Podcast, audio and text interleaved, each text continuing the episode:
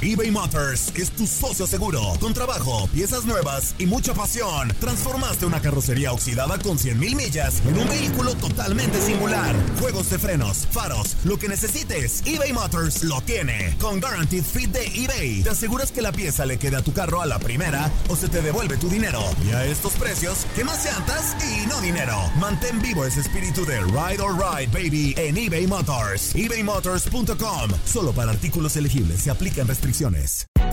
Hay gente a la que le encanta el McCrispy y hay gente que nunca ha probado el McCrispy. Pero todavía no conocemos a nadie que lo haya probado y no le guste. Para pa pa pa. La emoción del título de León ante Los Ángeles FC en CONCACAF la tuvimos aquí. León,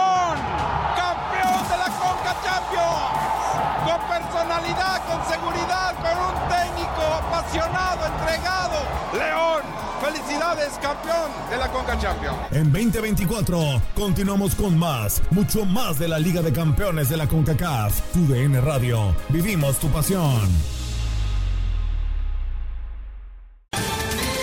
Ohio, ready for some quick mental health facts? Let's go. Nearly 2 million Ohioans live with a mental health condition. In the U.S., more than 50% of people will be diagnosed with a mental illness in their lifetime.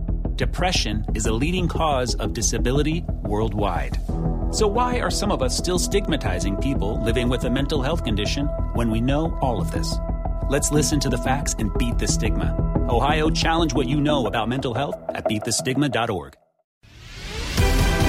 Bienvenido al mágico mundo del deporte. Escucha, participa y sé parte del deporte mundial. Búscanos en Euforia o tu plataforma favorita y síguenos para que estés siempre bien informado con lo mejor de tu DN Radio.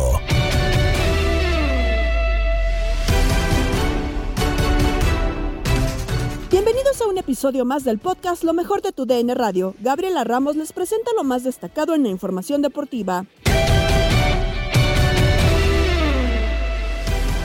Atlas fue humillado en su debut dentro de la CONCACAF Liga de Campeones al perder por marcador 4-1 ante Olimpia y con la baja de Julián Quiñones. Los comentarios en línea de cuatro con Diego Peña, Francisco Javier González, Ramón Morales y Reinaldo Navia. Después de lo que venía pasando en el torneo local para los uh, rojinegros, esta situación que vayas a Centroamérica y que te pasen por encima 4-1 con una serie casi finiquitada. Creo que son dos torneos diferentes, creo que este se prestaba como para poder dar un, un, cambio ¿no? para el conjunto del Atlas, lo mal que le, que le ha ido en, en, la liga.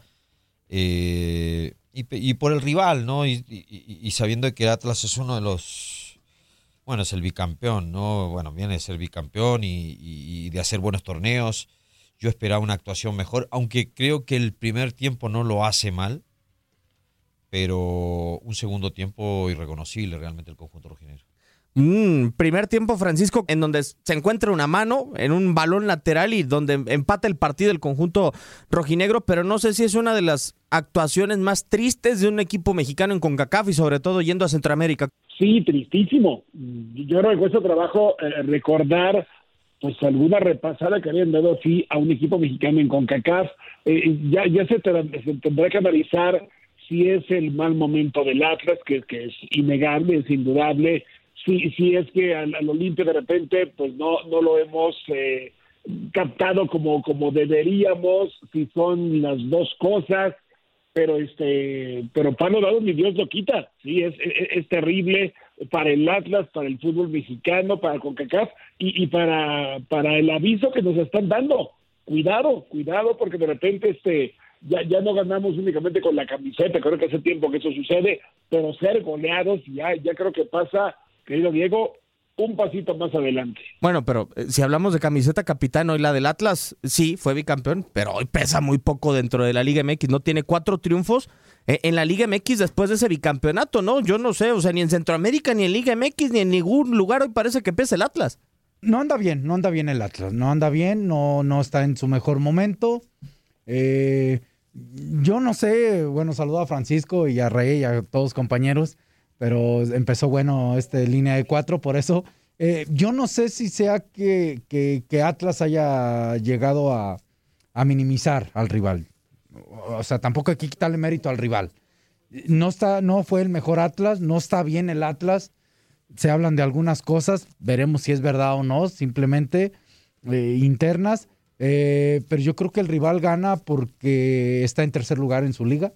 Claro, es el vigente campeón. Este, y, ya había mostrado en estas competiciones que es de los equipos fuertes y, hoy saca un gran resultado. Sabes, eh, Diego, a mí me, llamó mucho la atención lo que pasó ayer justamente con Quiñones, ¿no? Que no jugó el partido, eh, se asume que está lastimado y cuando se le pregunta al Rocha, oye, ¿y la lesión de Quiñones o por qué no jugó? Y dice, pregúntenselo a él.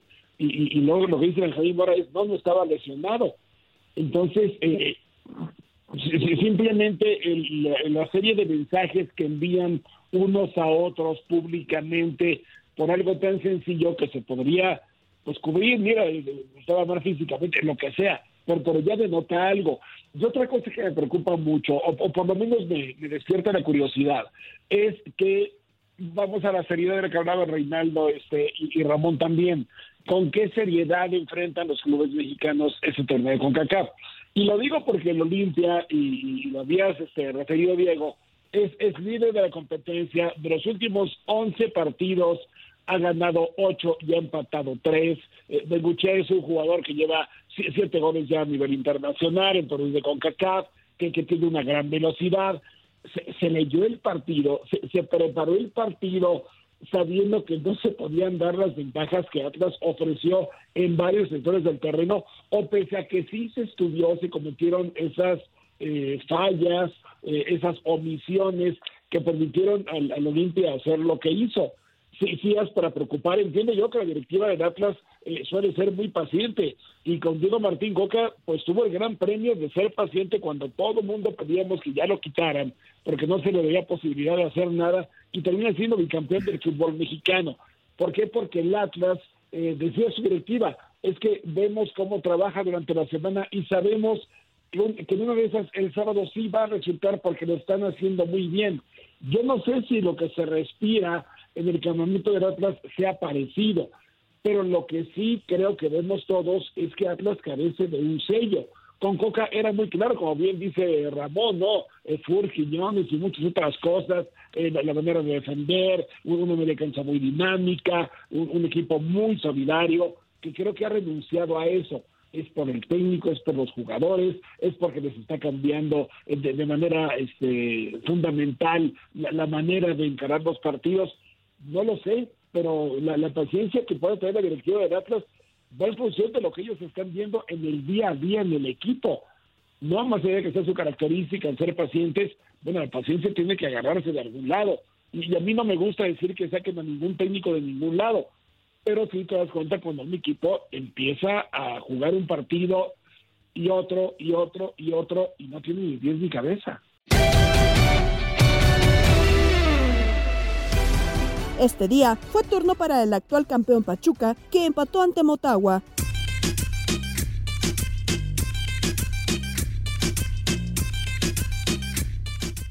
Cero por cero en el Olímpico Metropolitano. Andrea Martínez, los Tuzos debutan empatando en contra del Motagua en la ida de los octavos de final de la CONCACAF Liga de Campeones. Un resultado negativo, Diego, para los Tuzos en estos eh, octavos de final.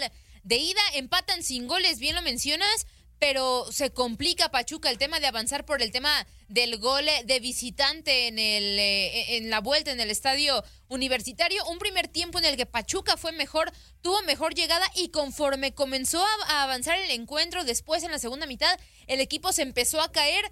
En el segundo tiempo, Motagua fue mucho mejor que el cuadro. Tuzo tuvo más llegadas, solamente tres importantes en la segunda mitad por parte del cuadro dirigido por Guillermo Almada. Motagua mucho más peligroso. Oscar Ustari por ahí salvó dos importantes. E insisto, en el primer tiempo, buenas actuaciones de los Tuzos del Pachuca, pero no fueron suficientes. Los cambios de Guillermo Almada dejaron bastantes dudas. Sacó primero a sus dos mejores hombres, ¿no? Los dos primeros cambios, Avilés Hurtado e Iniestrosa, que habían hecho el mejor eh, partido para, para el equipo mexicano. Se complican 0-0 en los octavos de final de ida, veremos qué pasa en el Hidalgo. Recuerden, cuenta el gol de visitante. Así que si Motagua anota, le complica el panorama a Pachuca. En cuanto a los clubes de la MLS, al momento solo uno ha sacado la cara y fue Vancouver Whitecaps, que se impuso 5-0 a Real España. Violet venció 3-0 a Austin FC. Philadelphia Union sacó empate sin goles ante Alianza, al igual que Orlando City lo hizo con Tigres. Se jugaron los partidos de ida en los octavos de final de la UEFA Europa League. Por nuestra señal, escuchaste la victoria de Manchester United 5-1 ante Betis, donde Andrés Guardado entró de cambio al minuto 65. 4 a 1, 4 a 1 en el Teatro de los Sueños. El Manchester United saca el resultado en contra del Real Betis. Balompié, capitán, ¿qué pasó en el partido? En los octavos de final de la UEFA Europa League. Así es, iniciaba el partido con un gol de vestidor rápidamente al, minuto 5, un gol de Rashford, una muy buena definición arriba, venciendo a Claudio Bravo y después de ahí el equipo del United creo que fue mejor eh, y cuando el partido se encontraba en un momento viene el gol de Ayose por parte del Betis para empatar uno a uno, después un tiro al poste eh, del Betis que parecía que entraba en un momento importante. Se acaba la primera mitad con un marcador empatado Inicia el segundo tiempo y ahí vino la debacle para el Betis o el buen fútbol también del equipo del United, que Anthony mete un golazo al ángulo, Bruno de cabeza eh, eh, en un tiro de esquina y después Werhut mete su gol en un contrarremate para vencer 4 por 1 a un equipo del Betis que en la segunda mitad no tiró a gol y recibió 12 tiros a puerta. Nada más. Ellos dos nada más. Y los dos en la primera mitad. Otro juego que escuchaste fue el empate entre Sporting y Arsenal a dos tantos. 2 a 2. El empate entre el Sporting de Lisboa y los Gunners en el estadio José Albalade. Las anotaciones primero llegaría William Saliba con un remate de cabeza al minuto 22. Después, al 34, una calca del otro costado. Gonzalo Ignacio empataría las cosas para el uno por uno. Ya en la segunda mitad, adelantaría el Sporting de Lisboa en la remontada. Al 55 llegaba Paulinho a empujar la pelota tras el rechace de Matt Turner por el costado de la derecha. Y un autogol desafortunado de Morita al 62 tras el disparo de Granit Xhaka de larga distancia. Se mete en la trayectoria de la pelota y le desvía a Antonio Adán para el 2 a 2 definitivo.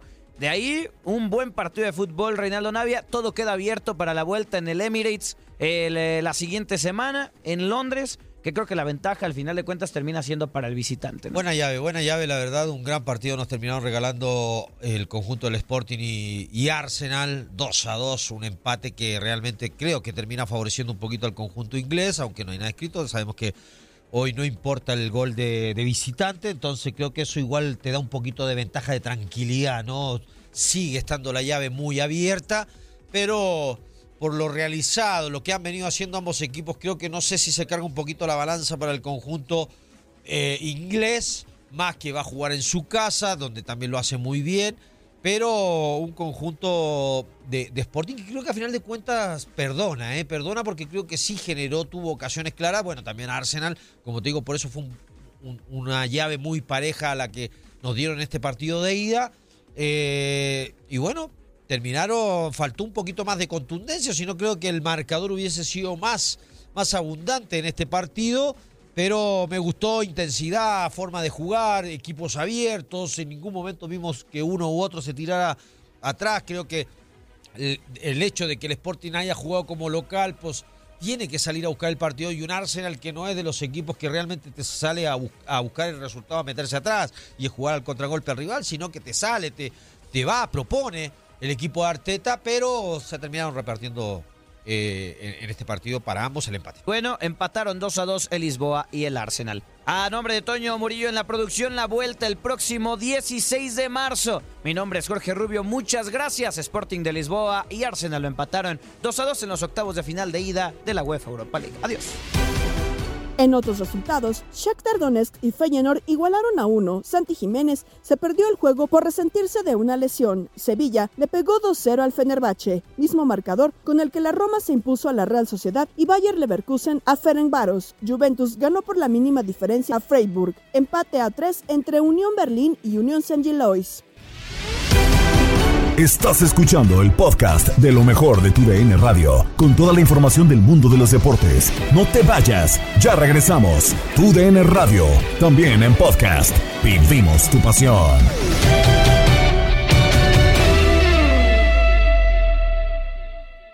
eBay Motors es tu socio seguro. Con trabajo, piezas nuevas y mucha pasión, transformaste una carrocería oxidada con 100 mil millas en un vehículo totalmente singular. Juegos de frenos, faros, lo que necesites, eBay Motors lo tiene. Con Guaranteed Fit de eBay, te aseguras que la pieza le quede a tu carro a la primera o se te devuelve tu dinero. Y a estos precios, ¿qué más y no dinero? Mantén vivo ese espíritu de Ride or Ride, baby, en eBay Motors. ebaymotors.com. Solo para artículos elegibles se aplican restricciones.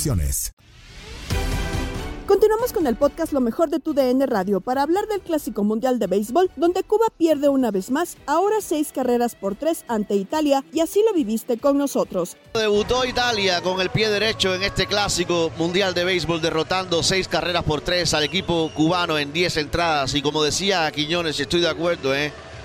sorpresa. Esta es la gran sorpresa del Clásico Mundial por ahora. Lo que llevamos de, evento. Y Cuba, y Cuba con, una, con un tropiezo tremendo, porque no han podido conseguir su primera victoria. Hoy son dueños de ese frío y desolado sótano, el lugar donde nadie quiere estar, con 0 y 2. Y se le complica mucho, pero muchísimo al equipo cubano en sus aspiraciones de avanzar a la, a la segunda fase. Pero muchísimo. Le van quedando un par de desafíos hoy contra Panamá a las 11 y 30 de la noche hora del este de los Estados Unidos y aquí estaremos en TUDN Radio, en TUDN Extra también, utilizando la aplicación Euforia 11 y 30 Cuba y Panamá. Pero Quiñones, más de lo mismo en cuanto a los bateadores que uno espera que produzcan. Los eh, grandes ligas, si bien Luis Robert conectó hit en su último turno, bueno, se había ido antes de ese cañonazo y esa carrera impulsada en el décimo, que llegó muy tarde realmente ese hit y esa impulsada se había ido de 4-0 con dos ponches. Y también si le sumamos lo de Joan Moncada que se fue de 5-0 con dos ponches. Y el segundo bate y el tercero en tu alineación, estos dos peloteros que son sumamente importantes, están en el corazón de la alineación, se van de 10-1 con cuatro ponches, usted está metido en problemas. Y si después le quiere sumar que Joenny Céspedes de igual forma se fue de 4-0, estás metido en problemas. Y eso ha sido lo que ha pasado con Cuba en los dos primeros eh, desafíos. Si bien hay que destacar la actuación del pitcher abridor, ayer destacábamos la actuación de Yariel Rodríguez. Cinco entradas, sólida actuación y también el bullpen lo hizo bien. Hoy, de igual forma, no se puede criticar al picheo, principalmente a Robén y Celías, porque regaló cinco entradas en blanco. Pero en el béisbol hay una cosa, Quiñones, que si no bateas, es imposible de conseguir triunfos. Segunda victoria para Países Bajos por 3 a 1 sobre Panamá, como lo escuchaste en nuestra frecuencia. Victoria para el equipo de los Países Bajos, pizarra final de tres carreras por una, el equipo de Panamá.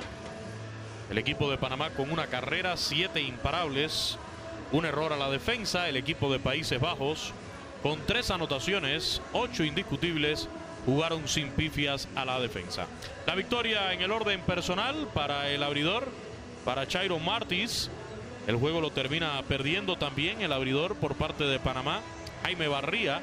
Y punto por juego salvado el segundo en este clásico mundial de béisbol a la cuenta de Wendell Floranus. Fue el mismo que igualmente selló la victoria y era el rescate. Jonrones por parte de Países Bajos, de Sander Bogars en el tercer capítulo en solitario y también en solitario el cuadrangular de Jurickson Profar en el quinto episodio. Reitero los números finales. Panamá con una carrera, siete hits, un error. El equipo de Países Bajos con tres anotaciones, ocho imparables sin pifias a la defensa lo gana. Chairo Martis lo pierde José Barría y punto por juego salvado el segundo para Welden, Wendell Floranus Honrones por parte de Países Bajos de Sander Bogars y de Jurickson Profar. Dos horas 45 minutos, muy rápido este juego de pelota. Fíjate que el de ayer de Países Bajos, Jesús, con Cuba duró tres horas siete minutos. Este 2.45 sin reloj. Pero te lo mencioné desde el principio del juego. Chairo Martins, el abridor de Países Bajos, era uno detrás de otro. Y yo creo que los pitchers hasta también lo pudieran ir tomando como entrenamiento. Los que van a grandes ligas para acoplarse. 6.048 fanáticos se dieron cita esta noche en el Estadio Intercontinental de Taichung. Segunda victoria para Países Bajos. Derrota tres carreras por una a Panamá, mientras que en el otro juego de esta madrugada en los Estados Unidos, Australia venció ocho carreras por siete al equipo de Corea del Sur. El equipo de Australia derrotó ocho carreras por siete a Corea del Sur. Los números finales de ese encuentro, el equipo de Australia con ocho carreras, 10 hits, cero error. Corea del Sur con siete anotaciones, siete imparables sin pifias a la defensa. En ese encuentro, la victoria en el orden personal a la cuenta de John Kennedy. El juego lo termina perdiendo por el equipo de Corea del Sur. Won Jung Kim y Josh Goyer se apunta el punto por juego salvado en este encuentro. En cuanto a los cuadrangulares, a la ofensiva fueron varios por el equipo de Corea del Sur. Terminó conectando cuadrangular en el quinto capítulo. Yang sacó la pelota del parque por el equipo coreano. El receptor del equipo de Corea del Sur, Euji Yang. Mientras que por Australia también tuvimos varios cuadrangulares, una vasta ofensiva también. Para más detalles de estos juegos y los compromisos de esta madrugada, Luis Quiñones y el Beto Ferreiro en Desde el Diamante. La catástrofe del béisbol cubano. Otra catástrofe, otro gran papelazo, porque no se le puede decir de otra manera lo que está sucediendo con el equipo Cuba, con el béisbol cubano en el Clásico Mundial. Hoy perdieron en extra inning en 10 capítulos ante Italia. Ya no es Holanda, ya no es Países Bajos el Coco.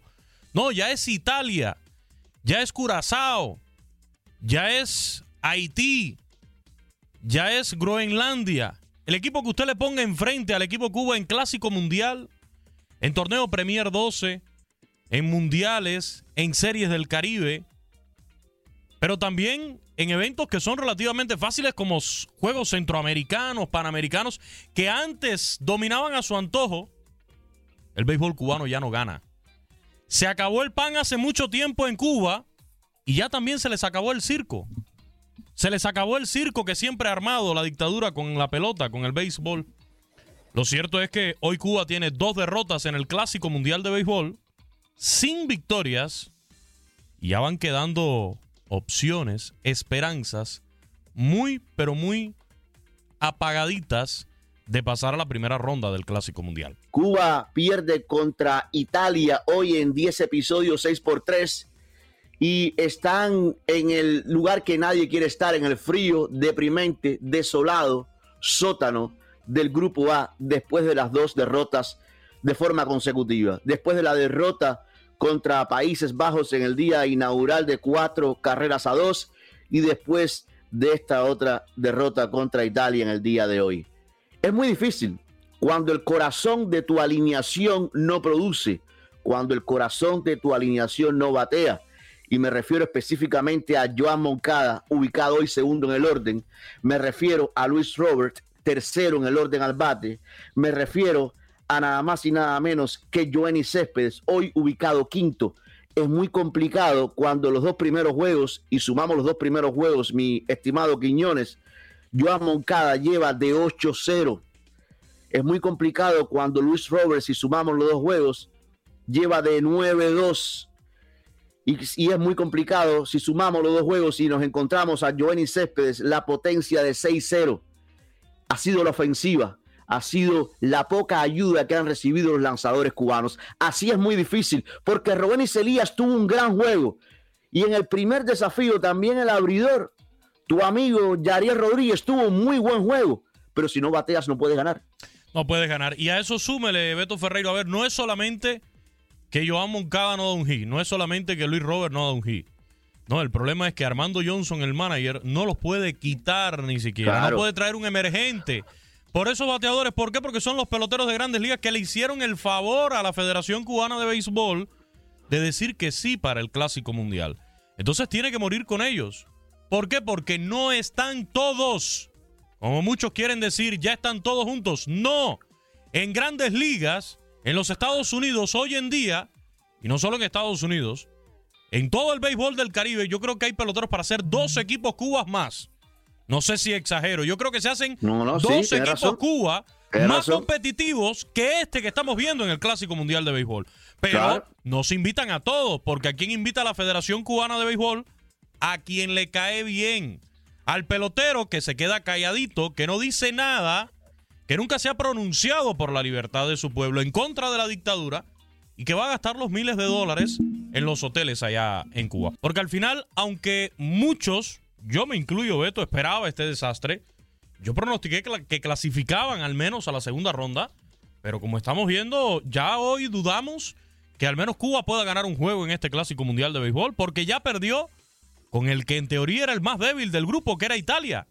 Le queda Panamá, que ya Panamá le ganó a Taipei de China, y le queda Taipei de China el último día, el sábado por la noche, que es el equipo anfitrión que va a salir a hacer lo suyo.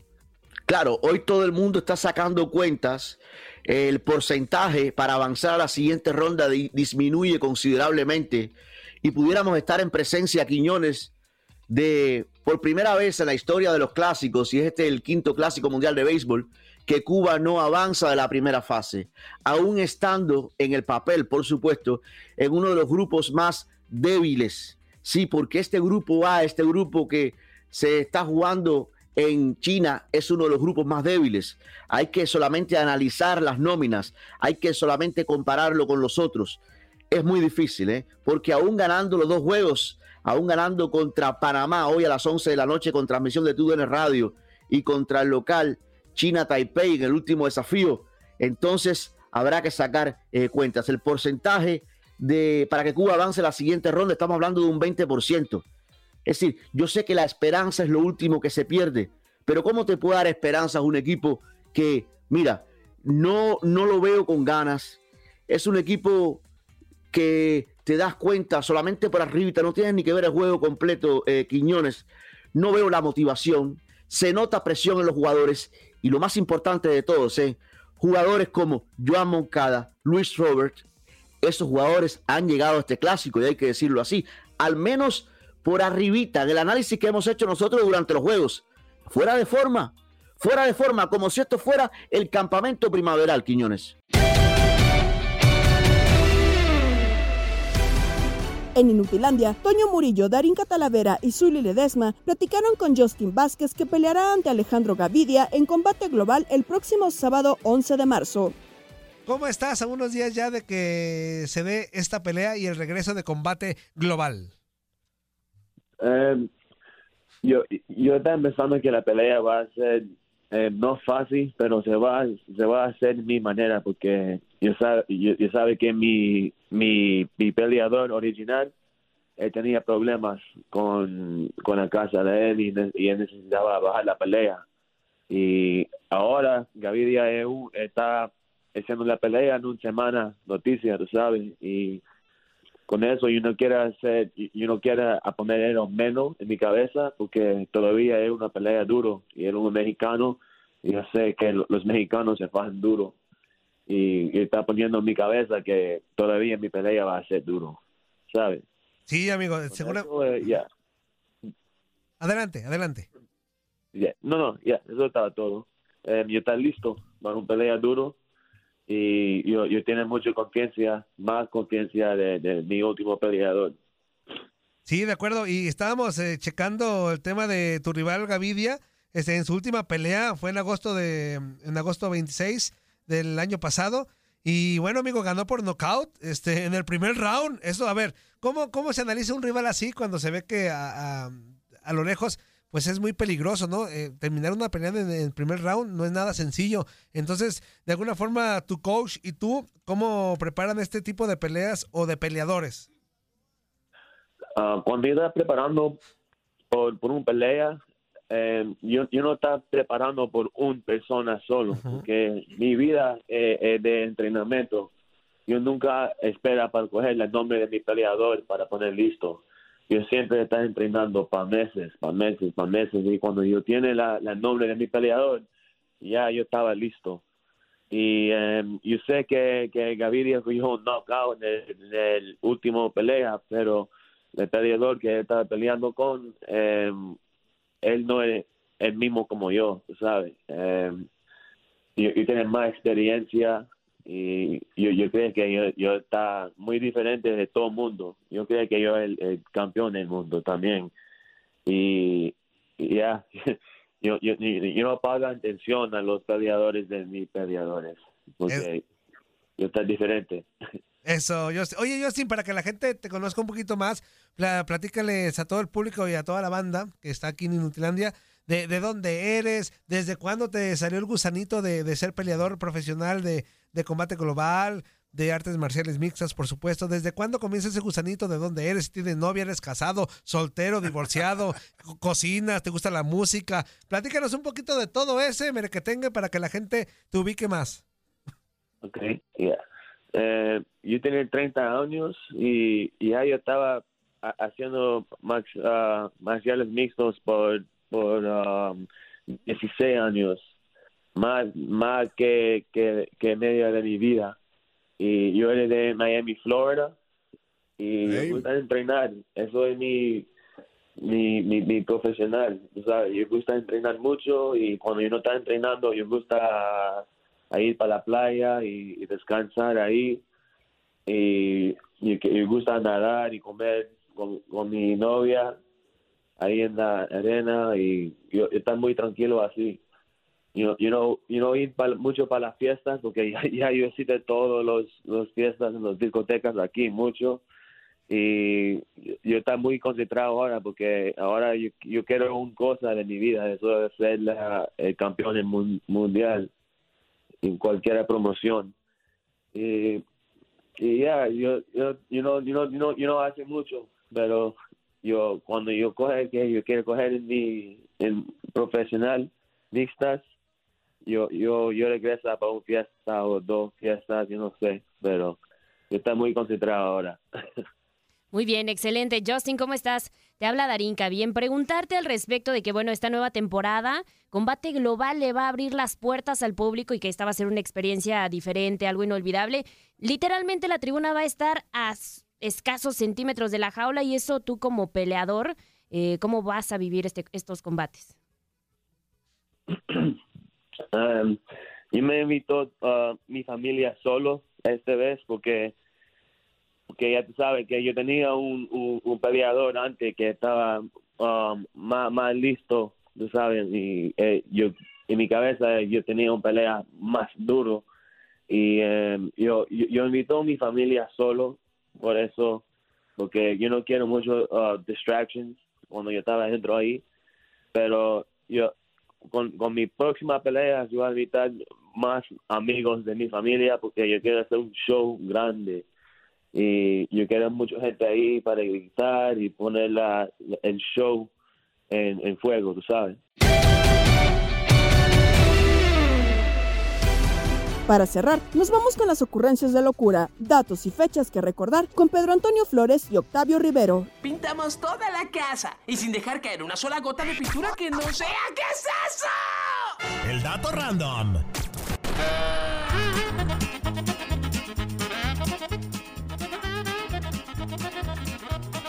Bueno, con esta derrota de 4-1, el Atlas empata la peor goleada recibida por un club mexicano en la Liga de Campeones de la CONCACAF. La otra había ocurrido en el 2009, cuando el Árabe Unido de Panamá goleó 4-1 al Pachuca en la fase de grupos. En esa edición, el Pachuca terminó siendo campeón.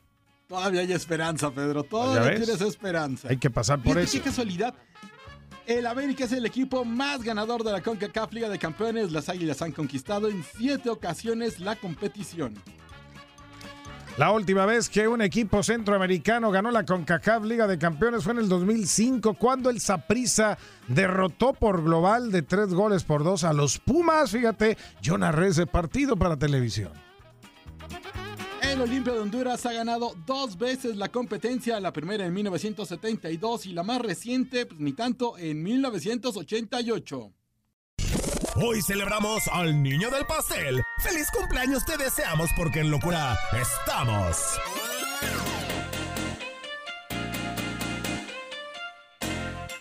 Ha, happy, ha, ha, happy birthday. Ok, ok. 9 de marzo del 75 nacía en La Plata, Argentina. La brujita Juan Sebastián Verón, centrocampista argentino que jugó para estudiantes, Manchester United, el Chelsea, el Inter de Milán, el Alacio, la Parma, Boca Juniors y la selección de Argentina en los mundiales del 98, 2002 y 2010. Está cumpliendo 48 años, brujita. En 1983 nacía en Texas Kim Dempsey, uno de los mejores jugadores en la historia de los Estados Unidos. Jugó durante ocho temporadas en la Premier League, siete con el Fulham, una con el Tottenham. Con la selección jugó en los mundiales del 2006, 2010 y 2014. 154 partidos con las barras y las estrellas y metió 54 goles. En el 83 nacía. Ya dijiste, güey. En el 95 nacía en Rosario, Argentina, Ángel Correa. Eh, Correa, Correa, futbolista del Atlético de Madrid, campeón del mundo con Argentina en Qatar 2022. Está cumpliendo 28 años. Debutó en San Lorenzo en el 2012, campeón de la liga en el 21 con el Atlético. Feliz cumple, Correa. Uy, en 1993 nació en la Ciudad de México Maite Perroni de Rivero, cantante y actriz mexicana, integrante de RBD, que pronto hará sacudir polilla a medio mundo. Está cumpliendo 40 años de Caray, edad. ¿ya La 40? Ah, Maite Perroni. Mira, me acuerdo cuando era una niña. Sí, mm, ahí con, con los RBDs, ¿no? Que ahora ya se van de gira. ¿Vas a ir a la gira, Pedro? Pues ya estando en, como dicen, ya estando con compos, pues hágala. Yo soy rebelde, pues también, échale. Tal día como hoy.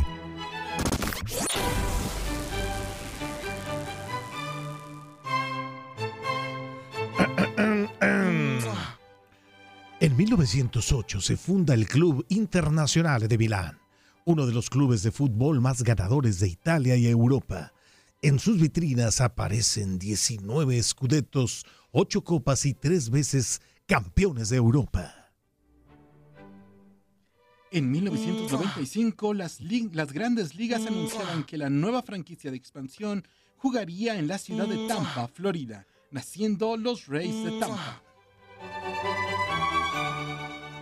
En 1979, en un hecho histórico, el comisionado Bowie Kuhn de las grandes ligas obliga a todos los equipos a permitir el acceso igualitario a todas las reporteras que cubrían el béisbol.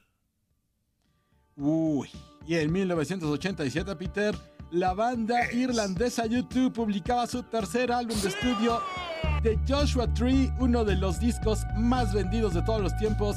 Está considerado en la posición 27 dentro de la lista de los mejores álbumes de rock de Ah. todos los tiempos, Peter. De mis favoritos. Y estuve en la gira, por cierto, de The Joshua Tree de YouTube. ¡Hágala, mi chavo! ¡Hasta Vámonos, mañana! Peter, hasta mañana. ¡Adiós! In your eyes, see the sun. Gabriela Ramos se despide y los invita a escuchar el podcast Lo mejor de tu DN Radio a través de la app Euforia. Mañana nos volvemos a escuchar con el nuevo capítulo del podcast Lo mejor de tu DN Radio.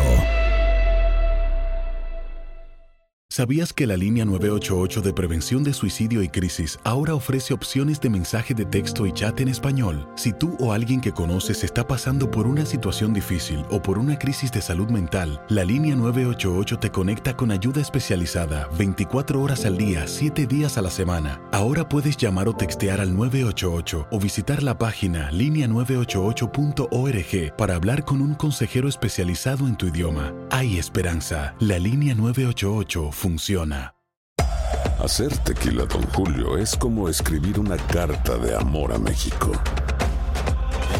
Beber tequila, Don Julio, es como declarar ese amor al mundo entero. Don Julio es el tequila de lujo original, hecho con la misma pasión que recorre las raíces de nuestro país. Porque si no es por amor, ¿para qué? Consume responsablemente. Don Julio Tequila, 40% alcohol por volumen, 2020. Importado por Diageo Americas, New York, New York. Hay gente a la que le encanta el McCrispy. Y hay gente que nunca ha probado el McCrispy. Pero todavía no conocemos a nadie que lo haya probado y no le guste. Para pa pa pa. UDN Radio te llevó dos campeonas de la Liga MX femenil. Tigres y América levantaron la Copa del Fútbol femenil. ¡El amor!